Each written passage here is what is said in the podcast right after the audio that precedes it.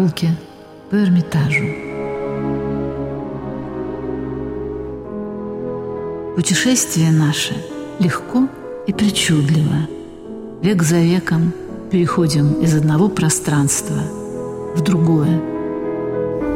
В Эрмитаж всегда надо ходить, там обязательно в самых обычных местах увидишь что-то необыкновенное, то, что никогда не видел или давно не видел. Приехать совершенно невозможно, это всегда потрясающе.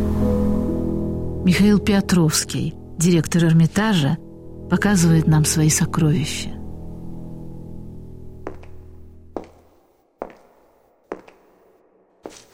Петр Великий.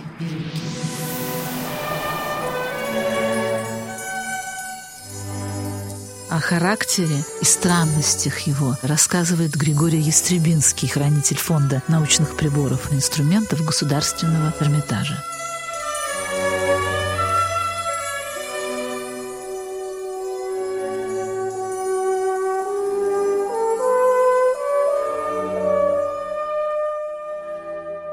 Я, к счастью, к великому, имею честь быть хранителем коллекции научных приборов и инструментов Петра Великого. Каким Петр является?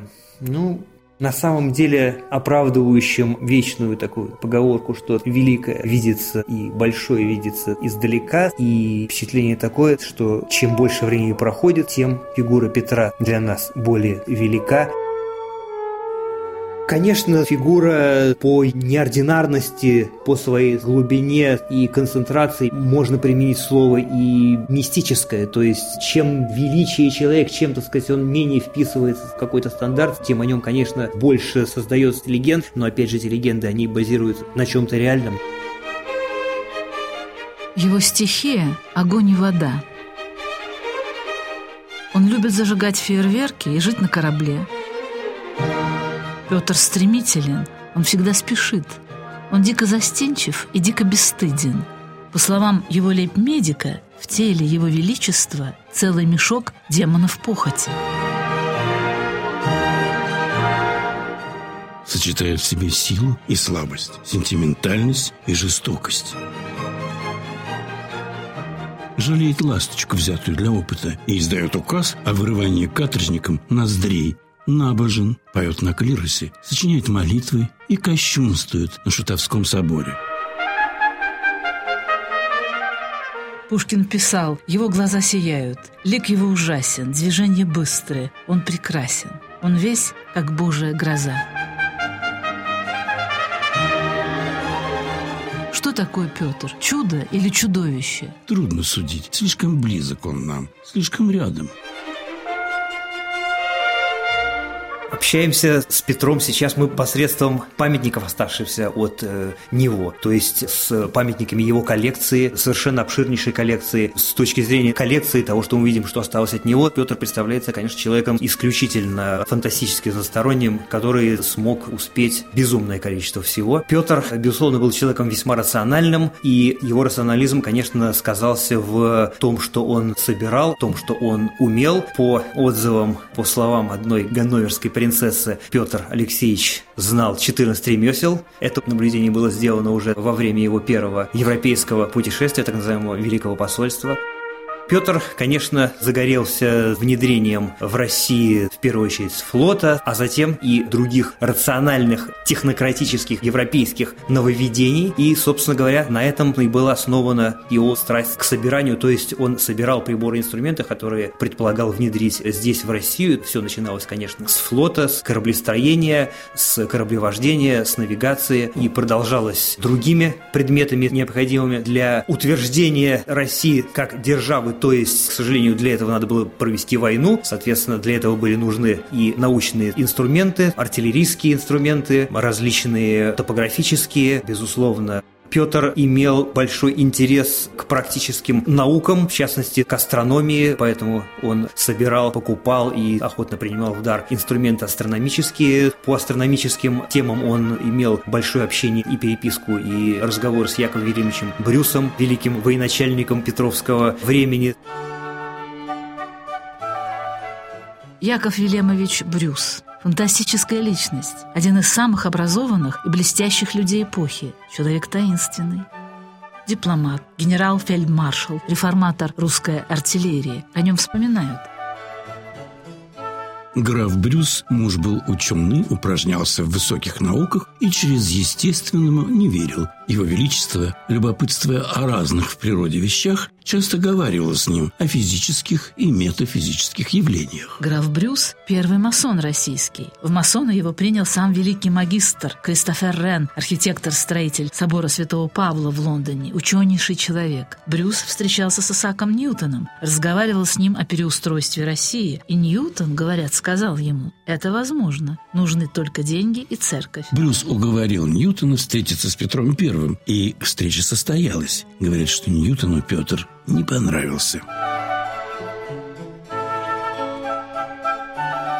Брюс всю жизнь переписывался с братьями-масонами Ньютоном, Лейбницем, Реном и обсуждал с Петром идеи, которые их волновали. Улучшение мира, сотворчество с Богом, самосовершенствование. Обсуждали то, что правитель прежде всего работник, и отчет ему держать перед Богом. Брюс мог облекать смутные замыслы Петра в конкретные идеи и решения. Петр говорил, что Яков Брюс превосходит его умом и поручал ему самые деликатные задания. Например, находить для России умных людей, вербовать их, закупать для России ценные и драгоценные вещи. Именно Брюсу принадлежит идея создания Нептунова общества. Это было первое светское учебное заведение школы математических и навигационных наук. Оно располагалось в Сухаревой башне, которую по преданию строил сам Петр. И вечерами в Сухаревой башне собирались члены Нептунова общества. Это были тайные встречи высших государственных деятелей –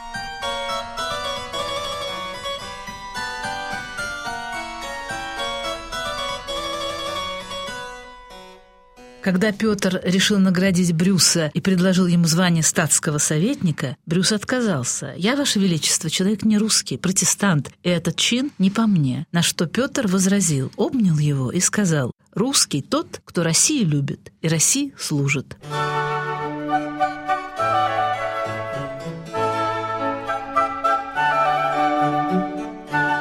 Брюс – фигура таинственная, ну, здесь легендарная сторона этого дела во многом, конечно, имеет значение. Вот его астрономические наблюдения. Москва, Сухарева башня, где-то там на высоте, ночь, горит какое-то одинокое окошко, что-то он там делает. То есть периодически, может быть, какие-то были видны последствия его химических опытов. Может быть, какие-то дымы, какие-то вспышки. Конечно, мнение такие вот воспоминания про Якова Велимовича Брюса, как про такого таинственного человека, про чернокнижника, даже колдуна, ну, безусловно, основаны на таком поверхностном взгляде со стороны, к сожалению, мало просвещенного, видимо, человека, условно говоря, имея в виду московский период работы Брюса в Сухаревой башне, когда на верху Сухаревой башни была организована его обсерватория, то и это многими биографами обыгрывалось в художественном плане при художественном изложении его его биографии, когда с точки зрения простых прохожих, проходящих мимо Сухаревой башни в ночное время, но знающих, что Яков Филимович там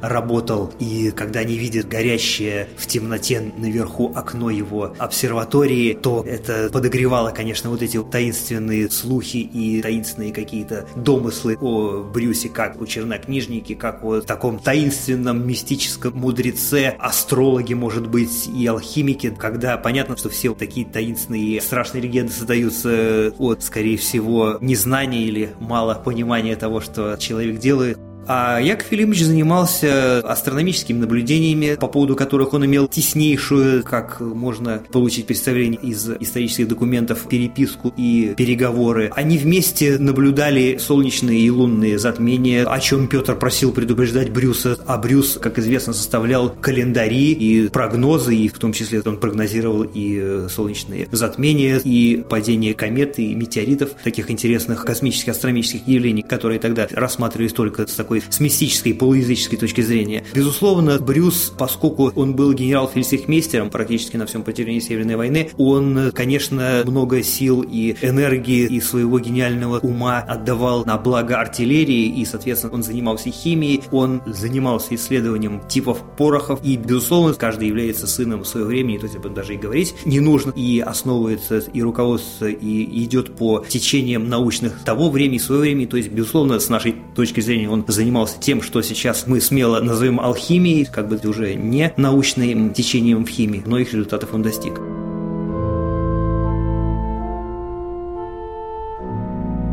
Когда Якова Веленовича Брюса спрашивали, кто же он, он отвечал «Я алхимик». В его роскошной библиотеке хранились редчайшие книги по истории мистики, по философии, книги странных и чудесных опытов. О нем рассказывают, что он изобрел поразительные вещи. Например, придумал себе служанку, красивую девушку, которая подавала гостям еду и напитки, но не могла разговаривать, а только улыбалась и замирала по малейшему приказу Брюса. Он говорил, я сам ее создал, и я управляю ей. Это был искусственный человек, робот. Говорили, что к Брюсу прилетает огненный дракон. И он, Брюс, летает на удивительной птице ночью по городу. И будто бы в жаркий день он, к удовольствию гостей, любил обращать пруд в каток.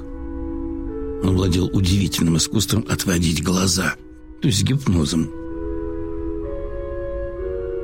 У Брюса была книга, которая отвечала на все вопросы и открывала все тайны. Он знал все травы, камни чудные, составы разные из них делал, даже воду живую произвел. У него было магическое зеркало, которое до сих пор хранится в Эрмитаже. Говорят, если кто умеет, вглядываясь в него, можно увидеть жизнь прошедшую и поговорить с людьми ушедшими. Брюс был человек строгих правил и строгой жизни. Любил уединение, размышления, книги. Главным образом любил все исчисления натуры – на своем гербе и на могильной плите он попросил выбить фразу «Мы были». Лев Толстой писал о нем. Вся чудесность Брюса состояла в разносторонних энциклопедических знаниях, что и пугало простых людей. Он сочинил календарь, своеобразную энциклопедию и своеобразную книгу предсказаний. Он предсказывал события на 112 лет вперед, и они все сбылись вплоть до нашествия Наполеона на Россию. Он предсказал, что Петр тяжело заболеет от воды, но поправится. И когда царь умер, простудившись в воде, Брюс был озадачен, считая, что Петра отравили. После смерти Петра удалился и уединился. Исчез Брюс из жизни тоже таинственно. Так же таинственно и его посмертное существование – в начале 20 века в немецкой Слободе, где похоронили Якова Брюса, нашли его останки и отдали в лабораторию Герасимова, чтобы восстановить его облик. Через несколько дней останки необъяснимым образом исчезли навсегда. Сохранился лишь камзол Брюса.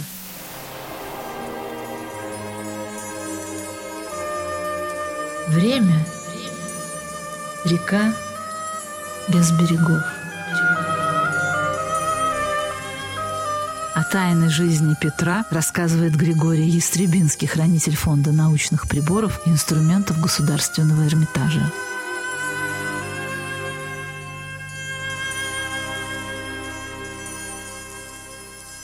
Петр умел себя окружать нужными людьми. Это были, конечно, к сожалению, для того времени пока еще в большинстве своем иностранцы, поскольку только среди иностранцев Петр мог найти людей вполне компетентных в тех или иных науках, которые могли ему помогать здесь развивать армию, флот, металлургическое производство, да даже и искусство, и танцы, и музыку, которые он тоже не без насилия внедрял. Петра отличала способность безошибочно разбираться в людях. Проницание его было столь острое, что при первом взгляде на кого редко ошибался в свойствах оного. Он обыкновенно молодым людям, приподняв на лбу волосы, смотрел в глаза и безошибочно предсказывал об их способностях и в чем кто успеет, говоря «всем малом будет толк, а в этом нет». И все сбывалось. К людям служивым относился строго. Указываю боярям в думе говорить по неписанному – дабы дурь каждого видна была. Торговля – дело воровское, а посему им жалование мизерное назначать и вешать по одному в год, дабы другим неповадно было. И советовал, говори кратко, проси мало, уходи борзо. Ценил хороших работников. Петр дает поручение поручику Александру Апраксину, который отправлялся в Англию. Кузнеца, ежели нельзя дешевле, принимая за ту цену ну, чтоб не стар был. Шлюпочный мастер, ежели гораздо добрый, и на воинские корабли делает, то честь склонять его за сто фунтов в год, прямая к тому, чтобы он выучил наших. Петр умел петь, умел танцевать, будучи в ударе и в настроении он верховодил в танцах, вел как бы первую пару и без устали с супругой танцевал. Но опять же надо сказать, то здесь Петр тоже занимался этим не из любви к танцу, а из желания внедрить, поднять Россию, показать, что мы тоже можем. То есть это он просто фактически, как бы ни странно, но с прагматической точки зрения смотрел и на танцы, и на музыку, как на одну из черт, которые должны быть в России, чтобы быть нормально принятым в окружающем мире, и чтобы не смотрели на нас, как на мракобесов, на противников, на тех, тех, кто видит в музыке, в танцах бесовские забавы. Собственно, как Алексей Михайлович, отец Петра Алексеевича, Петра Великого, и видел.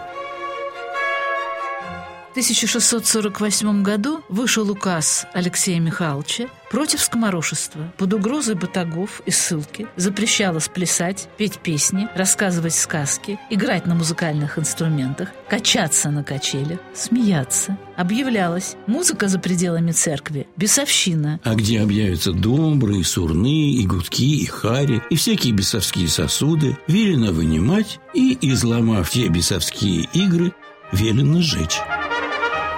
Как известно, что Алексей Михайлович преследовал и занятия пением, и театральными постановками. Он запрещал игру оркестров на свадьбах. Но, как часто, очень часто случается, во всем виновата любовь и женщины, пока он не полюбил и не познакомился с Натальей Кирилловной Нарышкиной, с матерью Петра, а она воспитывалась в доме боярина Матвеева, а он был женат на шотландке, и поэтому в его доме очень часто звучала, видимо, европейская музыка, какое-то пение, то есть вполне в этом смысле были отголоски европейской культуры, и уже мы знаем, что на свадьбе Алексея Михайловича играл оркестр, который состоял из конечно, разные квалификации музыкантов, но на то время, как пока еще заметил, опять же, англичанин личный лекарь Алексей Михайловича, к сожалению, с его точки зрения музыка была порядочной какофонией, но тем не менее, начало уже было положено развитию музыки европейской в России. Царь любил бывать в доме Матвеева. Дом необычный, роскошный, зеркала, картины, огромная библиотека. Вечерами звучал орган и скрипка. По праздникам ставились домашние спектакли на немецком языке. Боярин Матвеев считался самым образованным и прогрессивным человеком своего времени. Знал многие языки, организовал типографию при посольском приказе и много приложил сил для устройства в Москве первой аптеки. Около дома Матвеева стоял столб с ящиком для челобитных, который Матвеев самолично вручал царю. Алексей Михайлович пишет ему «Приезжай скорее, дети мои и я без тебя осиротели, а мне посоветоваться без тебя не с кем». Сохранился портрет боярина Матвеева. Гордый красавец в рыцарских доспехах.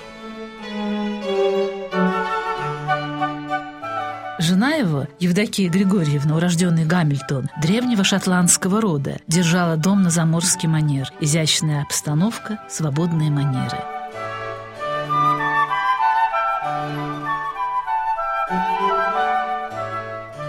Она и ее любимая воспитанница Наталья Нарышкина румяниться и белиться не любили.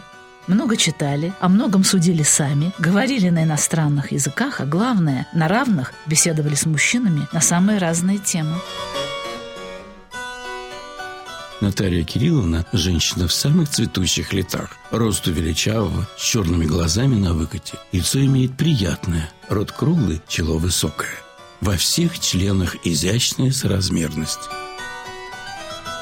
Голос звонкий и приятный, и манеры самые грациозные. Алексей Михайлович влюбился в Наталью Нарышкину без памяти. Она умная, нрава веселого, легкого и охотно предается разным увеселениям. Говорят, что Алексей Михайлович сбрил бороду, пристрастился к музыке, танцам, чтобы угодить своей царице. Нынешняя царица Наталья, хотя отечественные обычаи сохраняет нерушимо, однако же, будучи одарена сильным умом и характером возвышенным, не стесняет себя мелочами и ведет жизнь несколько свободнее и веселее, чем принято. Живите не в пространстве, а во времени. О тайной жизни Петра рассказывает Григорий Ястребинский, хранитель фонда научных приборов и инструментов Государственного Эрмитажа комнатах у малолетнего Петра Алексеевича, у малолетнего императора Петра I уже стояли и клавикорды, и цимбалы немецкой работы уже полутора-двух годовалого. Так достаточно естественно, что одним из любимых игрушек музыкальных Петра, как, собственно сказать, и любого ребенка были барабаны, которых у него было порядочное количество. Потешные полки Петр Алексеевич водил под собственноручный барабанный бой. Опять же, мы видим, что музыка рассматривается им с точки зрения прагматической, то есть как воодушевление воодушевляющие полки, как, может быть, пробуждающий дух, как веселящий, опять же, людей и вдохновляющий на бой и на труд. Как только Петр стал помнить себя, он был окружен своей детской и наземными вещами. Все, во что он играл, напоминало ему немца. С летами детская Петра наполняется предметами военного дела. В ней появляется целый арсенал оружия. На досуге он любил слушать разные рассказы и рассматривать книжки с картинками. Наталья Кирилловна обожала сына. Ей были близки идеи воспитания, которыми тогда увлекались люди, идеи епископа Яна Амоса Каменского, чешского мыслителя, отца педагогики. В чем они заключались?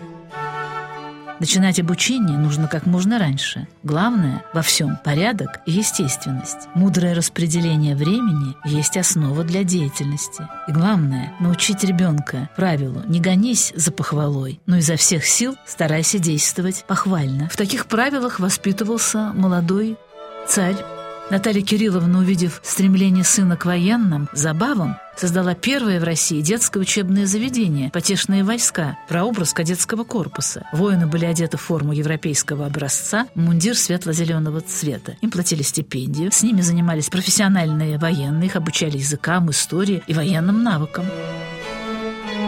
Петр обучен был нотной грамоте и мог петь по нотам, имел верный слух – Государь-император Петр Великий в день тезаименитства своего на всеночном пении сам изволили на клиросе с певчими певать, ибо его величество до греческого распева великую охоту имел, а голос содержал теноровый. Говорят, Петр не только искусно выколачивал на барабане, но и на клавикордах мог играть. Особенно любил звучание духовых капел из рогов и труб. Отличал немецкие военные оркестры, а в минуту душевного спокойствия играл на волынке, звуки которые ему очень нравились.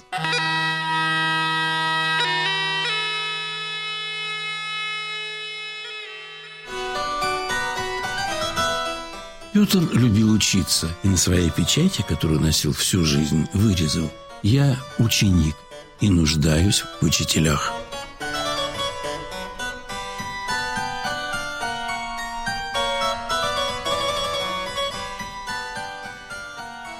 Душевном плане, конечно, Петре судить достаточно трудно, поскольку о его прагматической стороне, то есть мы можем судить по его, допустим, коллекции приборов и инструментов. В какой-то степени у его душе, о любви к искусству можно судить по его коллекциям для кунсткамер. Ну, о чертах его можно судить по некоторым лишь данным. Восстание стрельцов, переженное им э, в детстве, оставило, конечно, ну, неизгладимую, скорее всего, в его душе след, и его вспышки гнева, его неровное поведение вполне возможно, что обусловлено вот этими душевными ранами.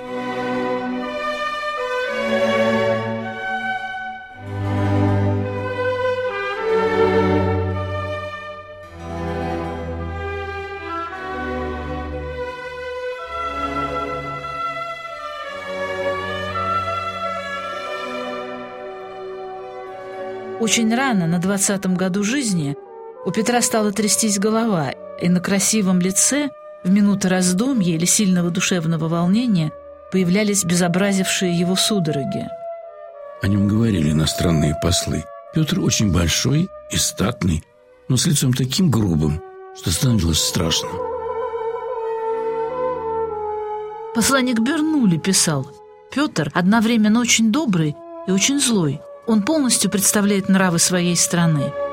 Чем больше я наблюдаю дарование этого монарха, тем более ему –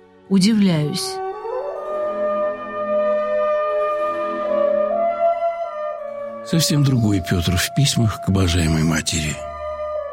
Нежный, внимательный, послушный. Вселюбезнейший и паче живота телесного, дрожайшей моей матушки, сынишка твой, в работе пребывающий, Петрушка.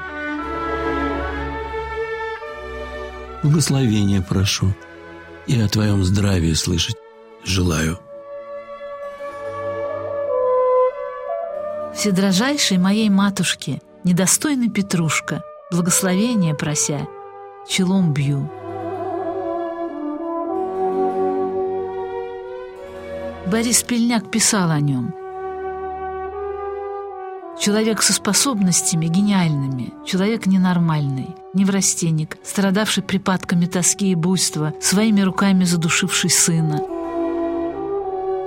Монарх, никогда ни в чем не умевший сокращать себя, деспот, человек, презиравший все и всех. Он до конца дней своих оставался ребенком, игравшим всю жизнь в войну, в корабли, в пирамиды, иллюминации – в Европу.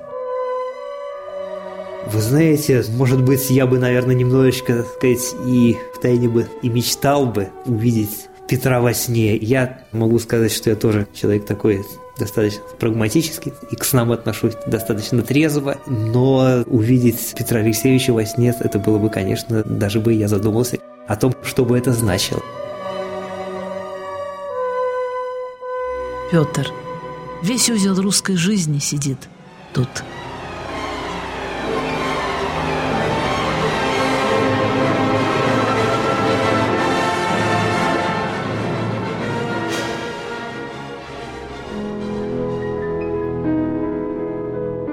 Хороший тон. Прогулки по Эрмитажу. О Петре Великом рассказывал Григорий Ястребинский, хранитель Фонда научных приборов и инструментов Государственного Эрмитажа в программе Ирины Кленская и Виктора Янченко.